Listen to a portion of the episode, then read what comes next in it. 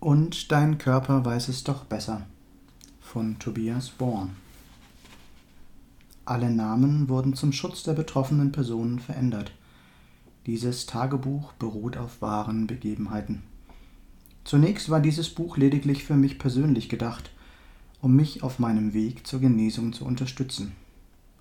Da jedes einzelne Kapitel in dem Moment geschrieben wurde, als ich es erlebt und gefühlt habe, flossen natürlich auch die entsprechenden Emotionen mit hinein. Für Sie als Leser kann dadurch das eine oder andere Mal der Eindruck entstehen, dass der rote Faden durchaus manchmal etwas ungeordnet dieses Buch durchzieht. Dies beschreibt allerdings recht realistisch, wie ich persönlich diese Zeit erlebt habe. Daher bitte ich Sie, mir auch den einen oder anderen sprunghaften Übergang zu verzeihen.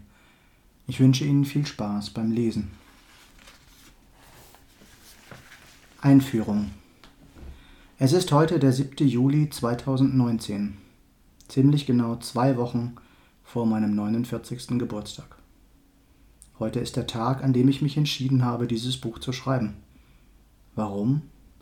Tja, so sicher bin ich mir dabei jetzt auch noch nicht so ganz. Aber was soll's.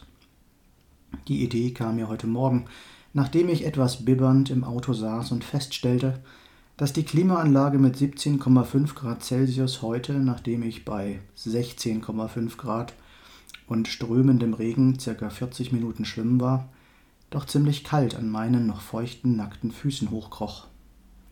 Ich entschied mich, sie wärmer zu drehen. 18,5 Grad schienen mir okay. Jetzt noch kurz frische Erdbeeren holen, sowie ein frisches Brötchen zum Frühstück und dann wartete schon meine warme, vielleicht auch mal wieder heiße Dusche auf mich.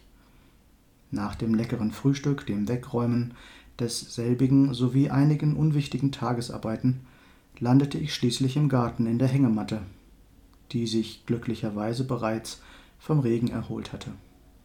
Ich döste vor mich hin, hörte mir den einen oder anderen Kurzvortrag auf YouTube und eine wirklich gut gemachte Meditation zum Thema Treffe und entlasse deinen inneren Perfektionisten von Robert Betz an und landete nun schließlich hier auf dem Sofa, im Schneidersitz, auf einem kleinen weißen Kissen und meinem iPad Mini darauf auf meinem Schoß. So viel, so viel zum aktuellen Moment.